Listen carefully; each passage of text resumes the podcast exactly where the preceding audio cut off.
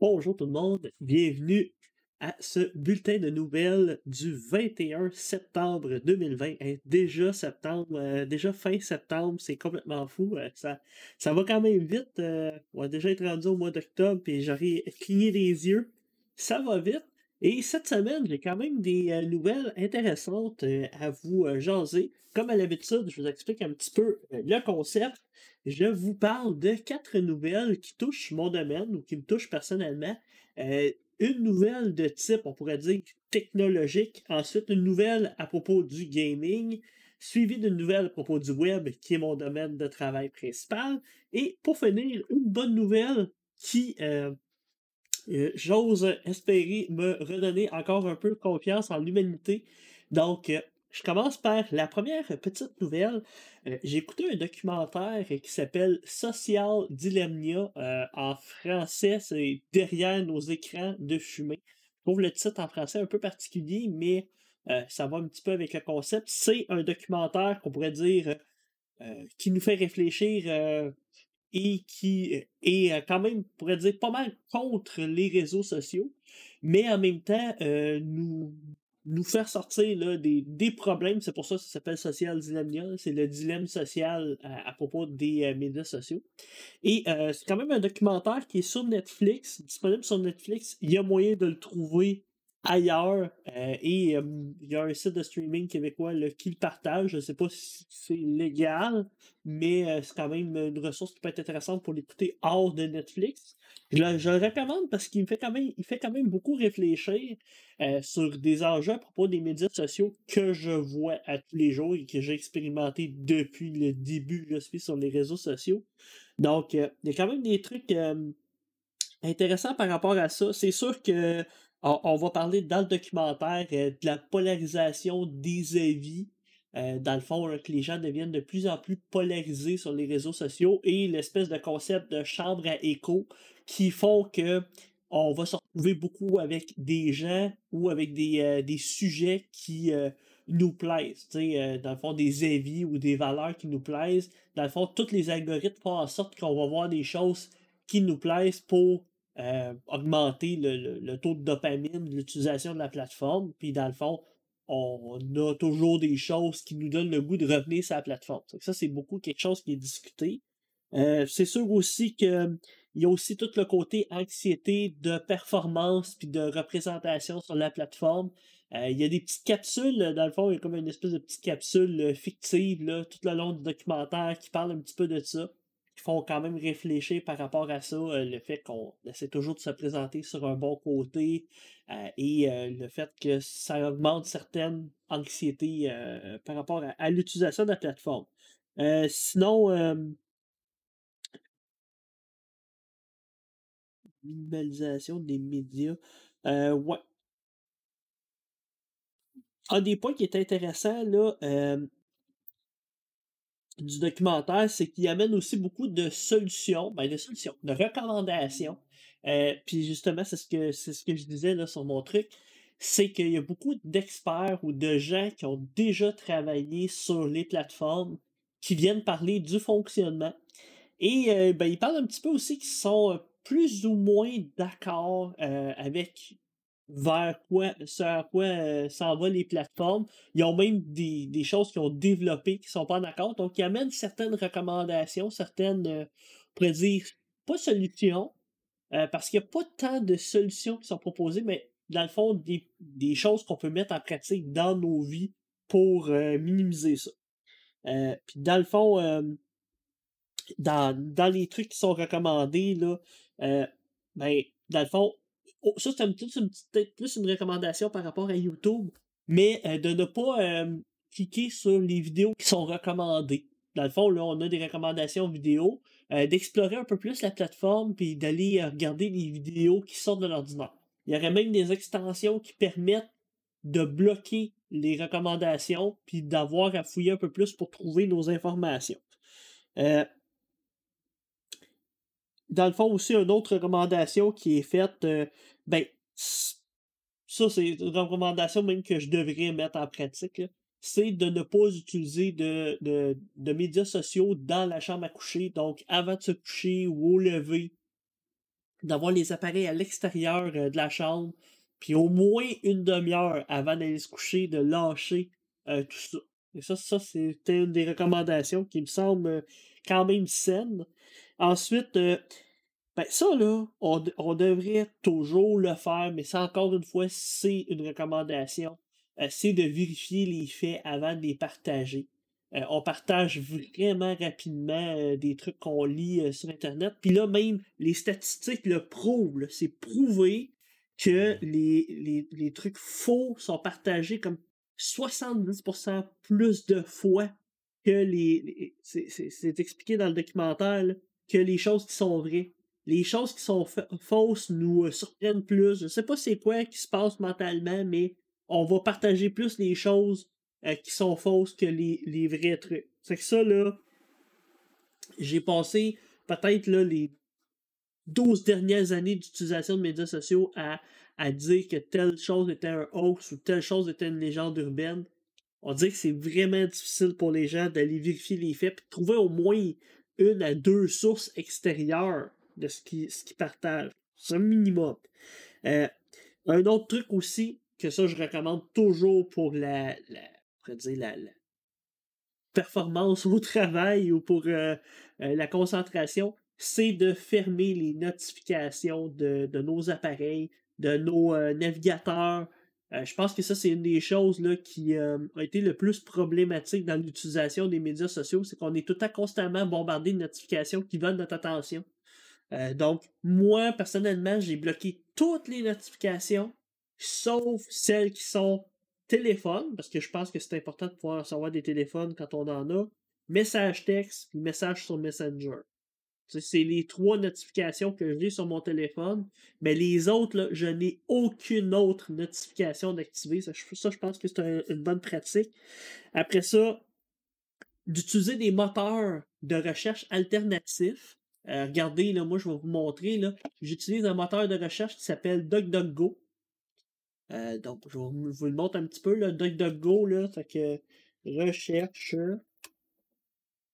Vous voyez, là, j'ai un moteur de recherche. C'est semblable à Google, mais il respecte beaucoup plus la vie privée et me donne des résultats qui sont un peu plus euh, que personnalisés comme Google fait. C'est que ça, c'était une des recommandations aussi qui disait euh, ne pas cliquer sur les articles qui sont clickbait, qui sont généralement soit faux, soit optimisé pour avoir notre attention. Euh, une autre recommandation aussi, ne pas donner l'accès euh, aux réseaux sociaux avant 16 ans. Je ne sais pas l'âge de 16 ans, mais je pense que les jeunes, ils vont vraiment rapidement sur les médias sociaux. Là. Euh, déjà à l'âge de 8 ans, sont déjà sur sont, sont, même très jeunes, sont sur YouTube. Après ça, ils arrivent sur Facebook vraiment vite. Bref, peut-être que l'âge euh, du développement du cerveau est peut-être pas. Il y, aurait beaucoup de lectures et de recherches à faire de ce côté-là, mais je trouvais ça intéressant comme recommandation. Puis aussi, une dernière recommandation que je trouve aussi intéressante pour euh, aller contre l'effet écho, l'effet écho de chambre à écho, c'est de suivre des personnes qui, avec qui on n'est pas d'accord. Pour voir les avis différents, puis pouvoir voir les deux côtés d'une médaille. Donc là, dans le fond, là, ça serait de, quand on a une avis, ben, on devrait aussi essayer d'aller chercher l'avis contraire euh, pour juste comprendre l'autre côté, euh, voir aussi si on ne pourrait pas changer d'avis. Euh, moi, personnellement, pendant la période du COVID, j'ai été regarder un petit peu les avis contraires du gouvernement. J'ai suivi des complotistes, j'ai été lire là-dessus. J'ai essayé de les comprendre. J'ai vu une super vidéo qui m'a beaucoup aidé à comprendre comment ils pensaient. Et euh, dans le fond, j'ai été voir un petit peu, euh, essayer de comprendre pourquoi ils ont ce, raisonnement-là.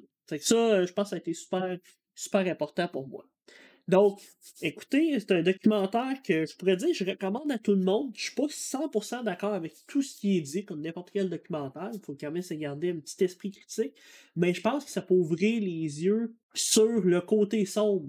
Puis, dans le fond, le vrai objectif des réseaux sociaux, c'est, euh, dans le fond, là, c'est pas de nous offrir une, superbe plateforme, hein, c'est de nous vendre, nous et nos informations, à des compagnies pour pour de multiples raisons, pour nous vendre des produits, pour nous accrocher. Bref, il y a un paquet d'objectifs à faire ça, mais c'est de comprendre que c'est nous qui le produit quand on est, quand on est sur les réseaux sociaux. Puis pour se sortir de ça, ben, c'est d'utiliser les recommandations que j'ai dites. C'est vraiment un très bon documentaire.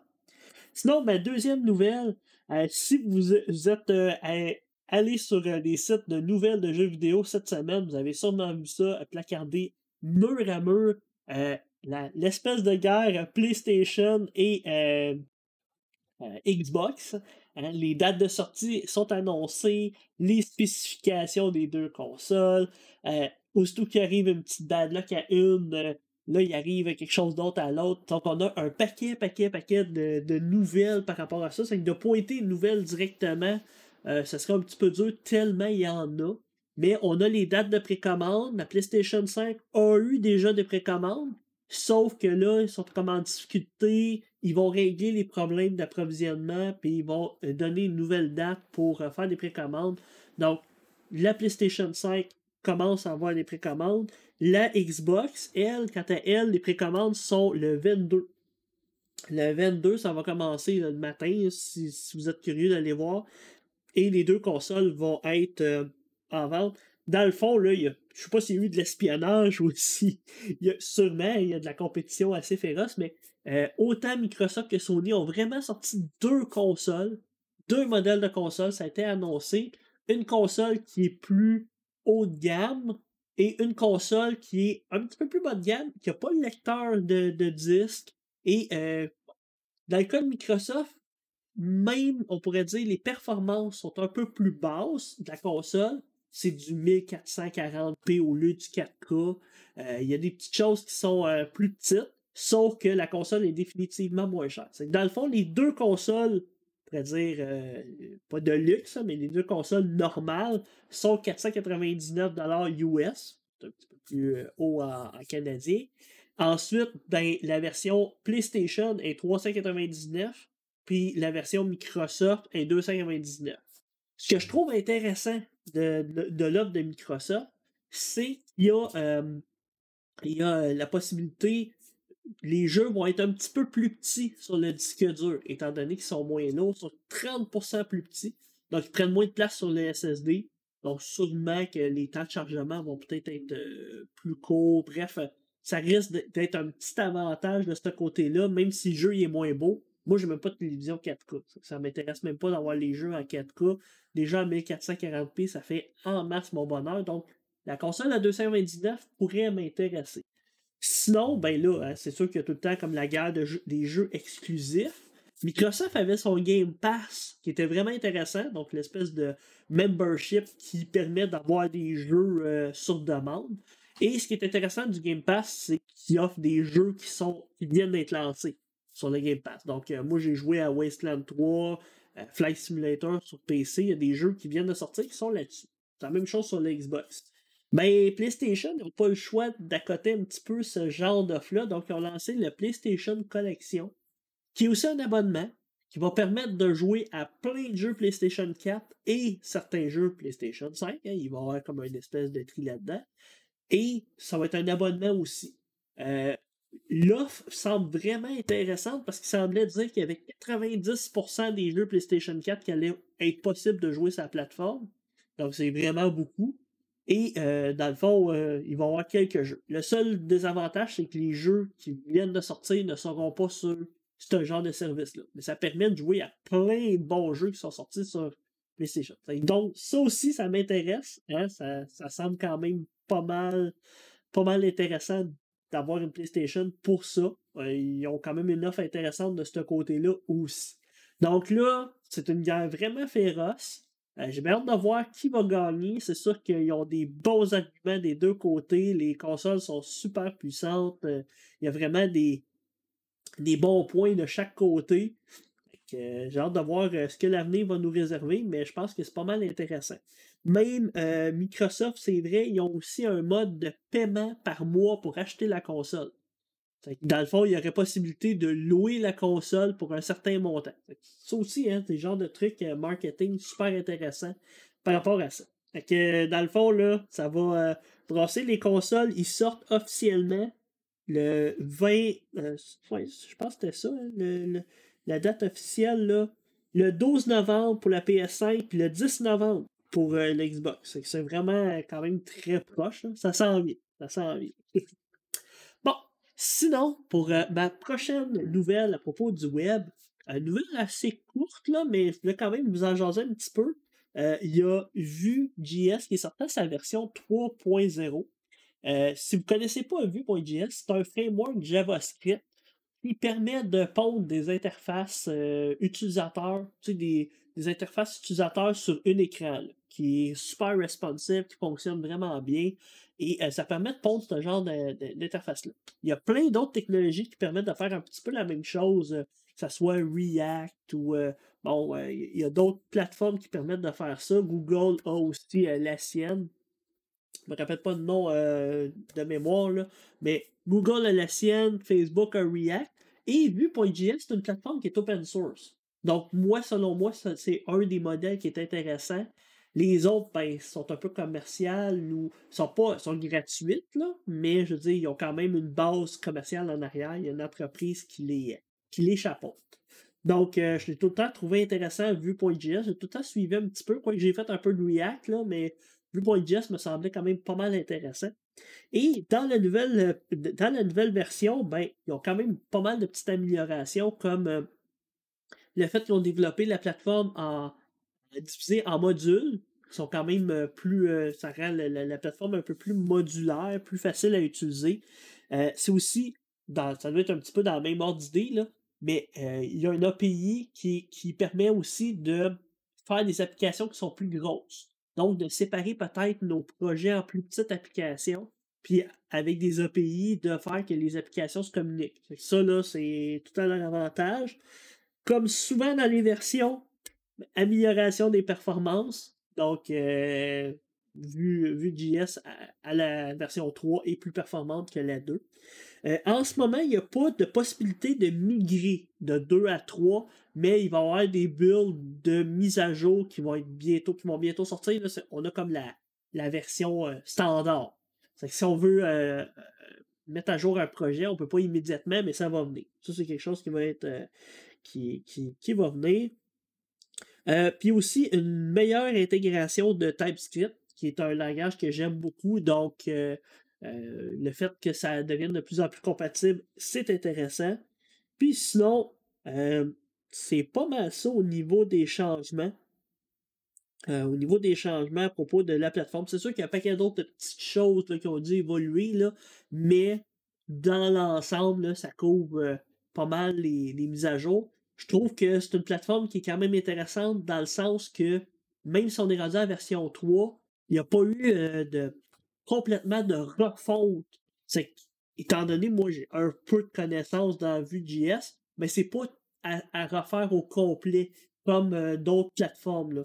Google avait fait un petit peu un petit peu ça, là, en passant de sa version 1 à version 2. Il avait fallu tout réapprendre la plateforme. Ça avait été un petit peu euh, problématique. Là. Moi, personnellement, ça... j'avais même pas appris la version 1. Ça me donnait pas plus le goût d'apprendre la version 2. Donc, euh, c'était ma petite nouvelle à propos du web. Euh, sinon, ça bouge pas trop. Euh, c'est encore, encore assez tranquille ces temps-ci. Et ma dernière nouvelle, ma bonne nouvelle du jour, c'est sûr que en ce moment, je lis beaucoup les nouvelles. Ben, je, vois les nouvelles aussi visuellement. Ça a tout un impact de voir les feux de forêt en Californie et de voir tout ce qui se passe aux États-Unis au niveau social et euh, personnellement, moi, ça me fait un peu peur. Ben, je dis un peu, ça me fait peur de voir ce qui se passe là-bas. Les changements climatiques me font peur aussi, je peux le dire. je fais de l'éco-anxiété. Et euh, c'est sûr que j'entrevois notre avenir euh, parfois assez négativement. Par contre, il y a toujours une petite lueur au bout du tunnel. Et je me dis, si on, on ne, s'auto-détruit pas d'ici là et qu'on réussit à changer notre modèle, ben, potentiellement, les intelligences artificielles vont probablement nous amener à, euh, à évoluer et à nous améliorer. Dans le fond, on peut le voir déjà de nos jours, les intelligences artificielles nous aident à optimiser certaines choses. même au niveau des entreprises, au niveau de notre travail, au niveau d'un paquet de choses, les intelligences artificielles nous aident. Donc, c'est quelque chose qui va peut-être nous aider encore plus dans le futur à nous améliorer. Trouver des solutions à nos problématiques existantes. dans le fond, la, bonne nouvelle, c'est qu'il y a des organismes, il y a des endroits dans le monde qui commencent à euh, vouloir travailler vraiment concrètement sur trouver une manière de vivre qui soit viable pour les êtres humains, qui soit intéressante pour les êtres humains, mais qui soit aussi viable au niveau de l'écologie, de l'économie, puis des ressources qu'on a. Et euh, dans le fond, la nouvelle que je vous parle, c'est un peu de l'émergence d'un projet qui s'appelle le projet Vénus.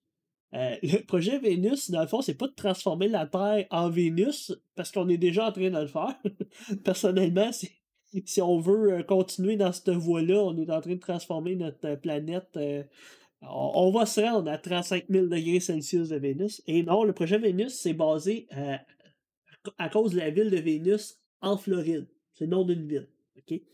Donc, il y a des gens dans ce projet-là euh, ce qu'ils veulent, dans le fond, c'est euh, trouver des solutions hein, entre le changement climatique et les technologies et l'intelligence artificielle. Dans le fond, c'est de trouver une espèce de d'équilibre qui ferait qu'on réussirait à, à gagner cette espèce de guerre virtuelle-là contre le changement climatique qui s'en vient. Et euh, l'économie en ce moment, je pense que je ne ferai pas un cours d'économie intensivement, là, mais l'économie en ce moment est basée sur, euh, dans le fond, pas nécessairement la surconsommation, mais le fait qu'il faut toujours que ça augmente. Hein, il faut toujours qu'il y ait. Euh, eux, ce qu'ils préconisent, c'est une économie qui est basée sur les ressources, les ressources actuelles, les ressources qu'on possède, pas les ressources qu'on peut créer ou une augmentation des ressources euh, à l'infini. Chose qui est, qui est pas viable sur le long terme. Oui, c'est le fun en ce moment, qu'on veut toujours plus, mais ça ne marche pas. Donc, dans le fond, la philosophie de cet organisme-là, c'est de bâtir une espèce de, d'écosystème qui soit basé sur euh, l'économie des ressources existantes. dans le fond, il y a un algorithme, une intelligence artificielle qui dit voici notre pôle de ressources et voici comment on peut s'en servir de manière efficace et qui n'a pas d'impact sur rien en ce moment. on a tant d'électricité, on a tant de ci, on a tant de ça, puis voici comment on peut construire euh, une société autour de ça. Euh, dans le fond, euh, eux, ce qu'ils voient, ils voient, dans le fond, ça, ça, relie un petit peu l'informatique puis mon domaine, ils voient la, la, vie ou la, société comme un système d'exploitation informatique. Et dans un ordinateur, on a des ressources. On a de la mémoire vive, on a de l'électricité qui fournit des choses, on a un disque dur, et on ne peut pas aller au-delà des capacités de notre ordinateur. Sinon, ça crash. Hein? Euh, ben, eux, ils veulent inventer une espèce de système d'exploitation de nos sociétés. Dans le fond, de passer un petit peu les concepts d'un système d'exploitation d'un ordinateur à la société en général, chose qui est vraiment intéressante parce que c'est un modèle qui est déjà existant. Donc, euh, ça, euh, dans le fond, c'est un système là, qui touche toutes les facettes de l'humain. Qui passe par euh, l'économie, l'urbanisme, l'éducation, les relations humaines, les valeurs. ça touche vraiment, vraiment tout. Et c'est un système qui est basé, dans le fond, aussi sur la santé puis la protection de, notre environnement, de l'être humain, euh, versus l'accumulation de ressources. dans le fond, ce qui voudrait transformer l'être humain, c'est euh, de vivre de manière saine et de, bien vivre puis d'être protégé, d'avoir nos besoins essentiels accomplis, qu'on ait ça, versus qu'on ait toujours une accumulation de richesse de plus en plus, qu'on veuille de plus en plus de, de, de, richesse. Dans le fond, on est capable de survivre, on est capable de vivre même super bien en ayant juste nos besoins essentiels de combler. Puis parfois, hein, c'est sûr qu'il va y avoir des petites choses qu'on va vouloir, mais de moins baser ça sur euh, l'accumulation de ressources et de richesses. parce que c'est un modèle qu'on ne peut pas, euh, sur le long terme, faire fonctionner. C'est pas du communisme, c'est pas non plus du socialisme parce que c'est beaucoup plus basé sur, euh, sur justement des, de l'intelligence artificielle qui alloue les ressources qu'un système qui rend tout égal. C'est que sûrement que les ressources pour un médecin seraient différentes des ressources qu'on octroierait à un. C'est là que ça, ça rend ça intéressant. C'est que dans le fond, là, les ressources seraient toutes différentes, puis tout serait pensé pour réussir à obtenir ça. que dans le fond, avec les l'émergence des intelligences artificielles, ben, ça, ça, serait comme un outil pour nous aider à calculer ça. À dire, ben, regardez, là, un médecin, on a besoin de ça, ça, ça, ça, de ressources pour qu'il devienne un médecin. Puis, euh, dans le fond, euh, on peut fournir ça, ça, ça, ça, ça comme confort de vie ou ça pour qu'il soit complètement heureux. Ben, on va bâtir ça comme ça. Je dis pas que c'est un système qui est parfait, euh, j'ai pas été tout lire ce qu'il y avait autour de ce projet-là, mais je trouve ça intéressant qu'il y ait des euh, nouvelles façons de voir et des nouvelles manières de penser nos sociétés. Parce que si on change pas, là, on le voit, là, on s'en va dans un mur. on s'en va carrément dans un effondrement de société. Là. On peut pas continuer comme notre société euh, fonctionne actuellement. On fait juste tout détruire ce qu'il y a autour de nous. C'est ce qui est un peu dommage, c'est le côté qui est un peu pessimiste, mais au moins, euh, il y a des gens qui commencent à essayer de changer les choses puis essayer de s'améliorer. sur ça, c'est la fin de mon petit bulletin de nouvelles. Rendu à 26 minutes, ça fait le tour de mes nouvelles. Euh, encore une fois, si vous avez des commentaires, suggestions, euh, quoi que ce soit à propos de ce que j'ai dit, n'hésitez pas. Je vais vous fournir les liens aussi de ce que j'ai partagé en source. Puis, euh, dans le fond, je vous dis bonne semaine, à la semaine prochaine. Ciao tout le monde.